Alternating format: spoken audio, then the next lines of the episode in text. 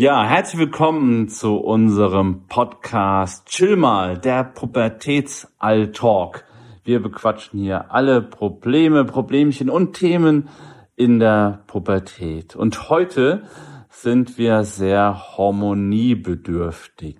Es geht um Hormone. Die schießen so ab zehn Jahre ungefähr ein und die sorgen ja für Trouble, für viele Diskussionen in dieser schweren Vorpubertätszeit, aber natürlich auch in der Pubertätszeit und wir schauen mal, wo die im Alltag so überall zuschlagen. Und äh, das mache ich sehr gerne, wie immer, mit der Sarah. Hi Sarah. Halli, hallo. Was fällt dir spontan ein? Hormone? Hormone. Ganz spontan äh, meine Tochter mit knapp 14.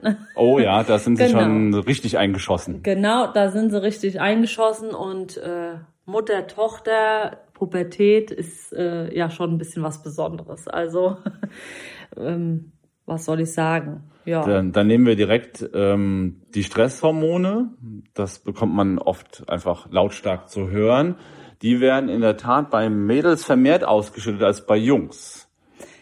Ähm, das sind sogenannte Cortisole, so heißen die Hormone, und deshalb sind die manchmal so himmelhoch jauchzend und alles ist gut und die Welt ist schön und dann zu Tode betrübt und alles Kacke und das bekommen wir dann auch schnell um die Ohren gehauen. Die haben jetzt quasi eine Erklärung, eine Entschuldigung dafür.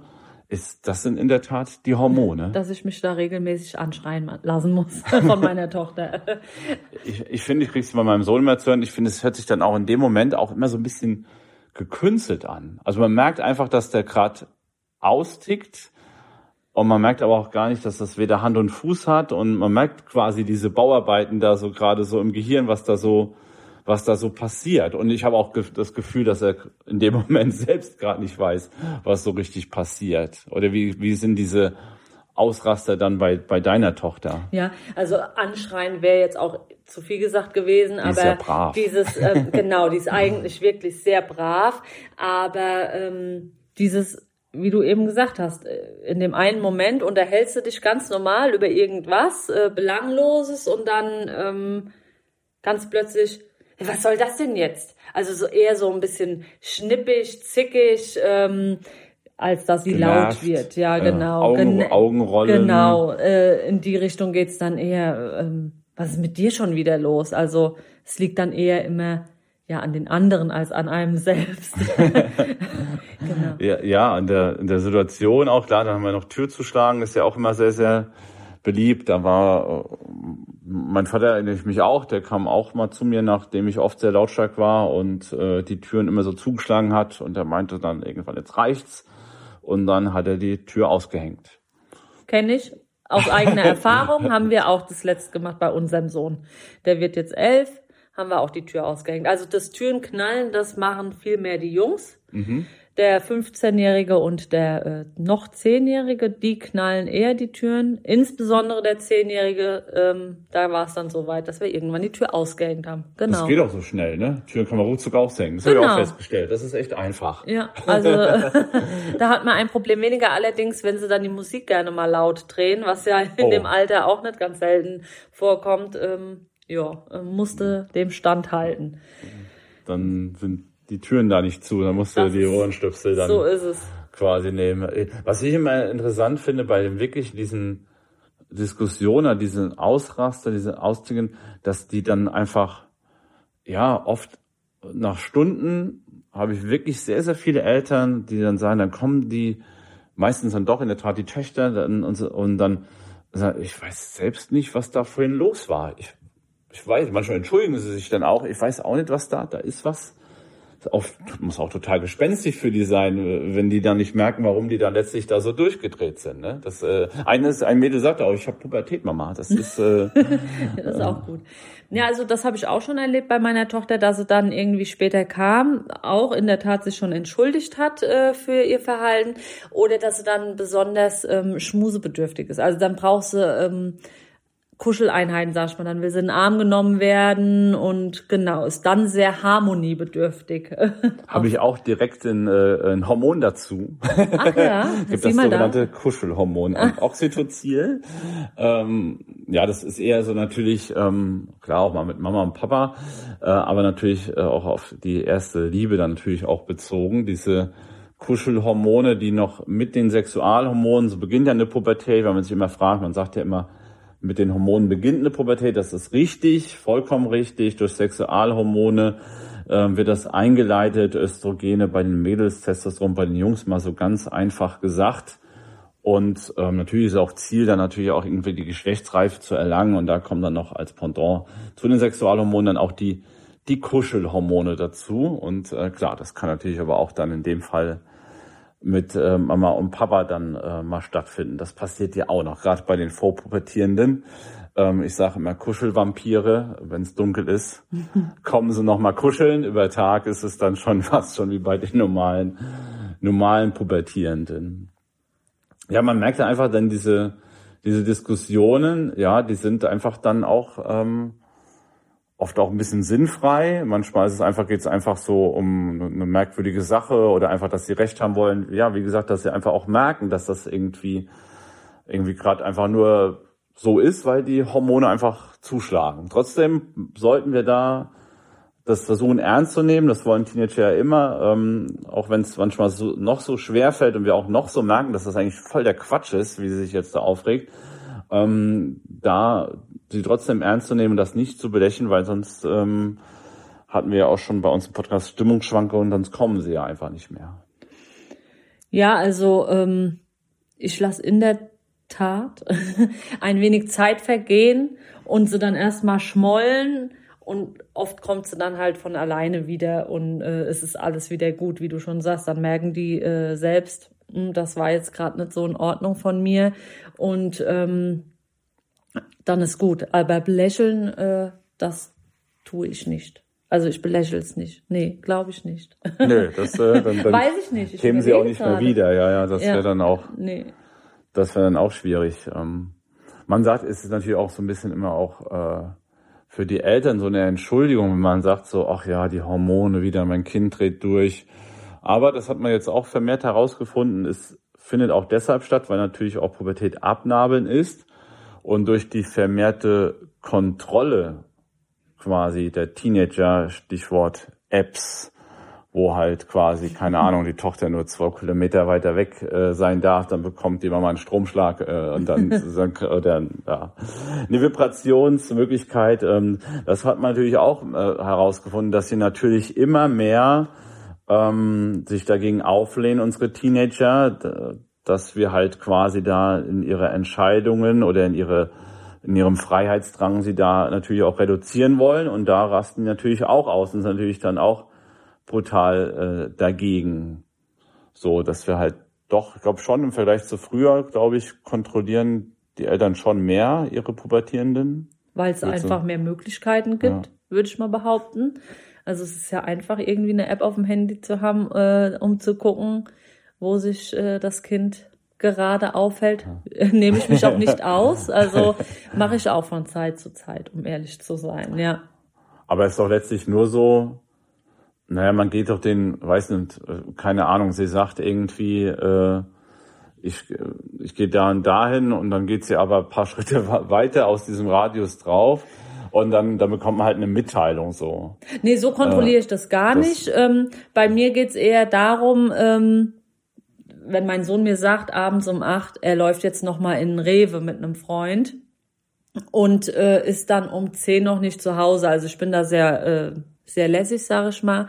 Äh, wir vereinbaren keine festen Uhrzeiten, wann er abends zu Hause sein muss, weil er eigentlich immer spätestens um elf zu Hause ist und das ist auch okay so. So, aber wenn es jetzt gegen elf Uhr geht und er noch nicht da ist, dann gucke ich einfach mal, wo hält er sich denn gerade auf. Okay. Und wenn ich dann sehe, er ist bei seinem Freund gerade zu Hause oder auf dem Rückweg vom Rewe oder wie auch immer, ähm, dann ist das für mich okay. Und wenn er sich dann irgendwo aufhalten würde, was ich mir nicht erklären kann, dann würde ich ihn wahrscheinlich mal anrufen und fragen, wo treibst du dich gerade rum? Äh, aber du könntest ihm auch sagen, du, wenn es länger dauert oder wenn du noch zum Kummel gehst, kannst du auch eine WhatsApp schreiben. Dann bräuchtest du gar nicht die. Dann bräuchte ich gar nicht gucken. Gar nicht die Kontrolle. So hat man es ja früher, glaube ich. Noch früher. früher war gemacht. Früher war nicht alles äh, ja, äh, so ist so schlecht. Das wäre eine Möglichkeit. So die eigene, es dient immer so, glaube ich, der eigenen Beruhigung. Ähm, aber letztlich, also ich bin ja auch immer klar, wenn es so gegen Abend zugeht und so, ne, klar ist das schon eine, schon eine Beruhigung. Aber ich bin ja auch immer so ein bisschen der Fan, auch Kinder dürfen mal trödeln oder einfach mal sich verlabern oder so, ohne dass man jetzt irgendwie dann äh, direkt ähm, Mama und Papa im Nacken hat. Deshalb bin ich auch Freund immer, dass man sagt, so, du bist nicht um 20 Uhr nach, zu Hause, sondern eher zwischen, sei es zwischen 20 und 20 Uhr 15 zu Hause oder dass man so einen, so, so einen Rahmen einfach einfach vorgibt, wann sie halt zu Hause sein sollen und lässt sie da noch so ein bisschen Freiheiten, ohne das alles zu, zu so hundertprozentig zu kontrollieren. Und ich bin auch so ein bisschen Fan von, ja, mal ein Geheimnis zu haben, wenn das noch alles in dem, äh, so nach dem Motto, wenn unsere Eltern gewusst hätten, was wir alles getan hätten, also dass man also ein bisschen eine Kontrolle sich wehrt, weil einfach auch Teenager auch so ein paar eigene Erfahrungen sammeln müssen, in welchem Gebiet auch immer. Und so ein paar Geheimnisse dürfen auch sein oder dürfen sie nicht. Ja, wenn sie sich im Rahmen bewegen. also, dann weiß ich ja davon nichts. Aber wenn ja. das jetzt irgendwie was krasses wäre, würde ich schon wissen wollen. Also wenn mein 15-jähriger Sohn jetzt an der Zigarette ziehen würde oder eine Zigarette rauchen würde, um Gottes Willen, ja, das haben wir alle irgendwann mal gemacht, dann, dann ist das so. Aber wenn der jetzt irgendwie zum Kettenraucher hinter meinem Rücken würde, dann äh, wüsste ich das dann doch schon Klar, werden. also schon, so ja, ja, halt, ja, oder die ja. ersten Alkoholerfahrungen, wenn der jetzt irgendwie mal ein Bier trinkt oder so, um Gottes Willen, ja. Aber wenn er jetzt Wochenends immer irgendwo sturzbesoffen bei Kumpels übernachtet, äh, ja. Ich glaube, dann wird das die, dann wird das, ich glaube, das Verhältnis wäre dann auch so, wenn das so vertrauensvoll einfach, ähm, wenn man so vertrauensvoll quasi aufwächst, dann ähm, glaube ich, wird das dann auch erzählt werden. Das äh, erlebe ich immer mehr bei, was heißt immer mehr, also oft bei Eltern, wo die die Kinder schon mal was ähm, was Doofes tun und dann sich den Eltern anvertrauen und dann beschweren sie erstmal so die Eltern, weil das manchmal auch was Doofes ist und dann beschweren sich die Eltern immer, aber ich, ich sagte immer, seid erstmal dankbar. Seid erstmal dankbar, dass er den Mut hat, damit zu, zu euch zu euch gekommen. Egal jetzt mal, was das ist, auch wenn das was Doofes ist oder wenn er geklaut hat, aber irgendwas aus Gruppenzwang, was auch immer.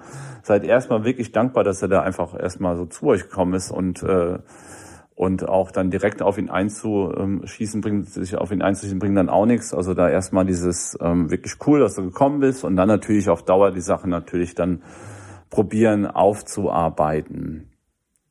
Ähm, ja, jetzt sind wir so ein bisschen äh, von den Hormonen so ein bisschen abgewichen, aber klar, die Kontrolle ist da, weil es natürlich ab und zu uns beruhigt und das kann dann auch das Verhalten des Teenagers nicht nur immer an den Hormonen liegen, sondern weil wir einfach zu viel eingreifen. Das, das ist verschieden. Da sind die Kinder verschieden. Das kann man nicht über einen Kamm stellen. Möchte ich auch hier nicht. Das ist bei manchem Thema verschieden. Sarah hat ja auch schon gemeint, bei manchem Thema ist es lockerer, ein bisschen, manchmal ist es so ein bisschen selbst, ein bisschen besorgter. Da gilt es mit dem Teenager aus, ein bisschen auszuhandeln ähm, auch mal vielleicht paar Freiheiten geben, sie auch mal dann auch dann rar machen und erstmal so ein bisschen abzuwarten und zu schauen, wie es wie es funktioniert. Aber immer so einfach sozusagen, äh, der, der, der hat Hormone, äh, nicht nur der hat Pubertät und Hormone. Ein bisschen genauer hinschauen lohnt sich da manchmal dann vielleicht auch. Ähm, wir haben noch ein schönes Hormon, ein Schlafhormon. Oh. Melatonin heißt das. Jetzt, wo du sagst. Das ist spannend, das ist spannend, äh, weil das wird bei Teenagern zwei Stunden später ausgeschüttet als bei Erwachsenen. Das heißt, sie werden viel, viel später müde und kommen morgens nicht aus dem Bett. Sprich, wenn die morgens um halb sieben wegen der Schule geweckt werden, ist bei denen erst halb fünf.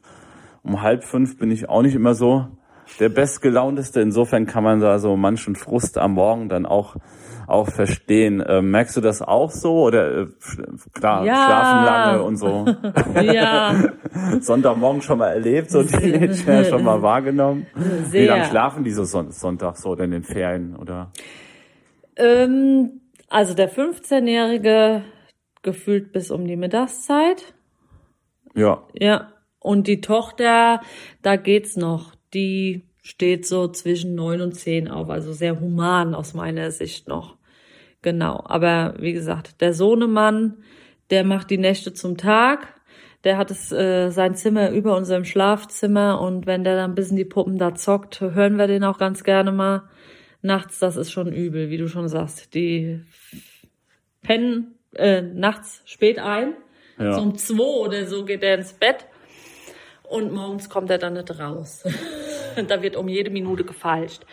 Wenn es dann morgens, wenn der Bus um fünf nach sieben fahren würde, Mama, kannst du mich in die Schule fahren, um noch eine Viertelstunde irgendwie länger zu schlafen? Äh, genau, rauszuholen.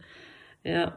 Ja, ja, eine Nachbarsjunge hier, der ist auch 18 und der war irgendwie, der auch immer ewig gepennt und der musste irgendwann wegen so einer Konfirmation, musste der früher raus.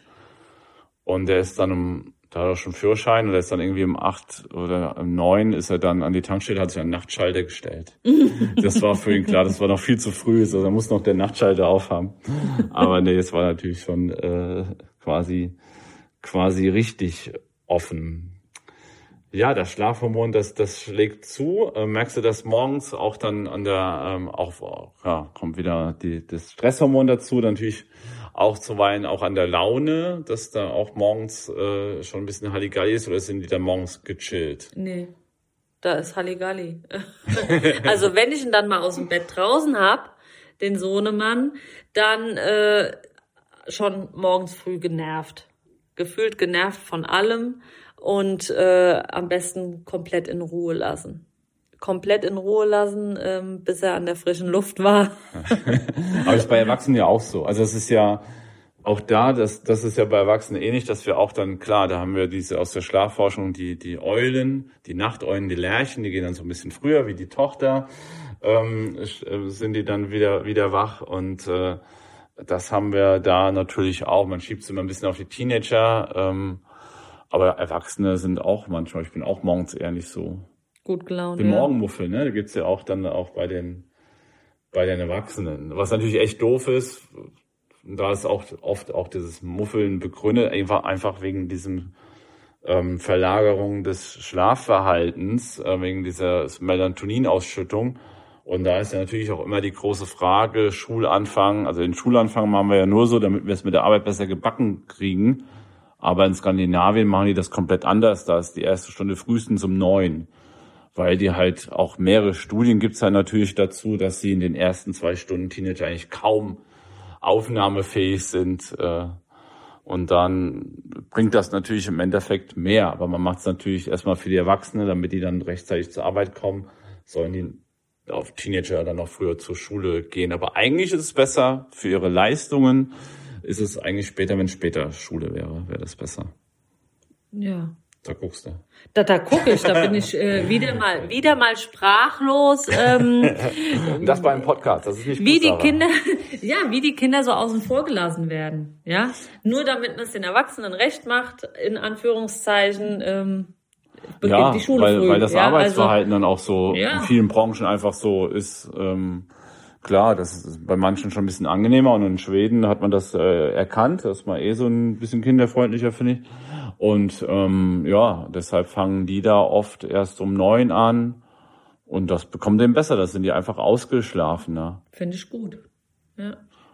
Über kurz oder lang geht es natürlich auch darum, so als Teenager für sich dann äh, seinen Körper einfach dann auch kennenzulernen und dann zu wissen, ja, ich muss dann und dann ins Bett gehen, damit ich morgens doch halbwegs die Kurve kriege. Das ist natürlich dann auch so ein Lernprozess, ja, aber sind die, so, sind die so vernünftig in dem Alter? Nö, das dauert nee, genau, total. Ja. Das dauert, ähm, aber irgendwann kommt das. Irgendwann weiß man natürlich, äh, ja, jetzt, ich will morgens schon irgendwie halbwegs ähm, den Weg zur Schule miterleben und nicht so im, im schlaftrunkenen Zustand.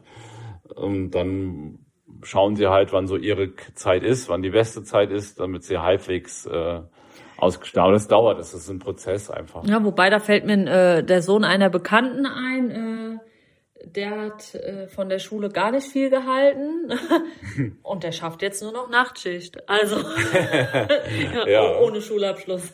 Ah. ja, also ja. Also quasi genau, morgens schon von der Schule nichts gehalten und äh, schon immer nachtaktiv gewesen. Insofern oh, genau. Nachtschicht dann. So ja, letztlich hat das dann alles eine ja. Eine Logik quasi.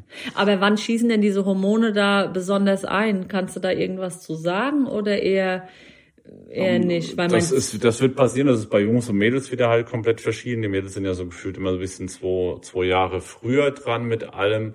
Dann ist es nochmal grundsätzlich verschieden. Man sagt in der Tat schon, kann es in dieser vorpubertären Phase sein, ähm, gegen Ende, aber eigentlich auch nicht mehr. Deshalb sind ja auch diese vielen Verhaltensweisen, die Vorpubertierende einfach schon haben, wirklich dem ja, diesem ersten rebellischen Verhalten begründet und dieses äh, ja schon das, den Drang, sich abzunabeln zu wollen und alles in Frage zu stellen, vor allem dieses in Frage stellen, dieses, das ist unfair, das ist ja bei Vorpubertären dann immer so und das hat eigentlich oft noch nichts mit Hormonen zu tun. Aber so ab 10, 11, äh, ja, teilweise kann es auch früher sein, da kommt das schon langsam. Und dann geht es natürlich nochmal darum, ist ja eine Baustelle um Gehirn, was wird da zuerst gemacht und äh, ja, wann kommt das Schlafhormon jetzt so richtig zum Ausdruck? Das passiert natürlich dann vor allem natürlich in dieser Kernzeit der Pubertät, so um die 15 rum plus minus. Ähm, da merken wir das dann halt äh, ganz deutlich, dass ja das Sonntagsmorgens Frühstücksfernsehen wohl eher Nachmittagsfernsehen dann quasi stattfindet. Ich finde es einfach nur interessant, dass man das einfach vor Augen äh, sich halten muss, dass der wirklich halt zwei Stunden ähm, ja, einfach später dran sind. Das halt morgens, äh, das ist, wenn sie sechs Uhr aufstehen müssen, dass es einfach bei denen erst vier ist und dass sie ja dann eigentlich noch äh, Schlaf brauchen. Übel, da habe ich ja fast Mitleid. das ist kein Mitleidspodcast, aber zumindest ein Verständnispodcast. Wo wir auch gerade bei Harmonie sind, äh, Harmonie sind, ist das natürlich natürlich auch so. Ähm, ein letztes ähm, Hormon, ähm, ja, es gibt noch so quasi Hormone, was den Körper betrifft. Das ist natürlich, äh, das riechen wir oft in den Schweißdrüsen, was die Schweißdrüsen angeht, ähm, dass quasi geduscht wird und äh, danach, wenn geduscht wird, danach stinken sie immer noch, weil da ein kompletter Umbau der Schweißdrüsen, eine komplette Entwicklung stattfindet. Fettige Haare ist da ein Thema, ganz besonders, da können unsere Teenager auch nichts für. Ähm, da müsste man natürlich auch ein paar, das ist ein Haushaltstipp, das ähm, ist auch durch Hormone begründet, dass sie da wirklich extrem fettige Haare haben, die die Brille quasi oben auf dem Kopf hochschiebt, dann, dann fällt die hinten weg. So rutschig ist es da. Ich glaube, äh, ja, dass da die Schuppen schwieriger haben, weiß ich nicht, aber äh, Gute Frage. Bringst du das auch so klar Geruch, Schweißgeruch, ähm, fettige Haare? Bringst du das auch bei deinen Teenagern so ein bisschen mit? Ja, meine Tochter ist da noch sehr gewissenhaft. Die ist da sehr reinlich. Äh, die duscht spätestens jeden zweiten, dritten Tag. Also, und mein Sohnemann, den muss man als mal schon unter die Dusche prügeln, in Anführungszeichen. Vom Geruch her geht's noch. Aber wie du eben gerade schon gesagt hast, die fettigen Haare und die Pickel, die ich ja. dann auf mangelnde äh, Reinigung des Gesichts äh, zurückführe und nicht nur auf die Hormone. Ähm, ja, doch, äh, stelle ich in der Tat bei uns auch fest. Ja, aber wie gesagt, auch wieder eine Entschuldigung für die Teenager. Es ist auch hormonbedingt äh, dann nicht anders machbar, dass die Haare dann so fettig. Naja, also äh, die werden fertig, aber doch nicht über Nacht von heute auf morgen. Die Nö. werden über mehrere Tage fertig. Und wenn ich alle zwei bis drei Tage ja, unter die Dusche schon. gehe, kann ich dem schon ein wenig vorbeugen. Auf jeden Fall. Da sind wir uns auf jeden Fall auf jeden Fall einig. Ja, da passiert äh, ganz schön viel mit den Hormonen. So ein paar haben wir jetzt geschnappt. Stresshormone, Kuschelhormone, Schlafhormone, die Sexualhormone. Genau, da beginnt die Pubertät mit so ähm, Hormone, die den Körper betreffen, die da ein bisschen für Wirbel oder halt auch für für Gestank sorgen. Ähm, ja, am, am meisten bekommen wir sicherlich dieses Stresshormon ab, dieses Cortisol ab, gerade bei den Mädels. Da gilt es auch manchmal so ein Hauch ähm, Verständnis zu zeigen, hatten wir ja schon aus dem Gehirn-Podcast, für diese Baustelle, die eben da im Kopf stattfindet, im Gehirn stattfindet und ähm, man ist wirklich oft überrascht, dass sie danach zu einem kommen und dann gerade selbst nicht wussten, in welchem Film sie da vorhin waren. Da haben wir doch jetzt ein bisschen Verständnis für Sarah. Ja. ja, nee, wirklich. Auf jeden Fall. Und ähm, genau, dann schauen wir uns beim nächsten Podcast, jetzt hatten wir das Gehirn, die Hormone und beim nächsten Mal schauen wir uns noch ein bisschen den Körper genau an, was da so alles passiert. Da passiert natürlich auch ganz viel in der Pubertät, aber bis dahin wünsche ich euch erstmal eine schöne Zeit und bis bald. Bis dann, hört rein. Ciao.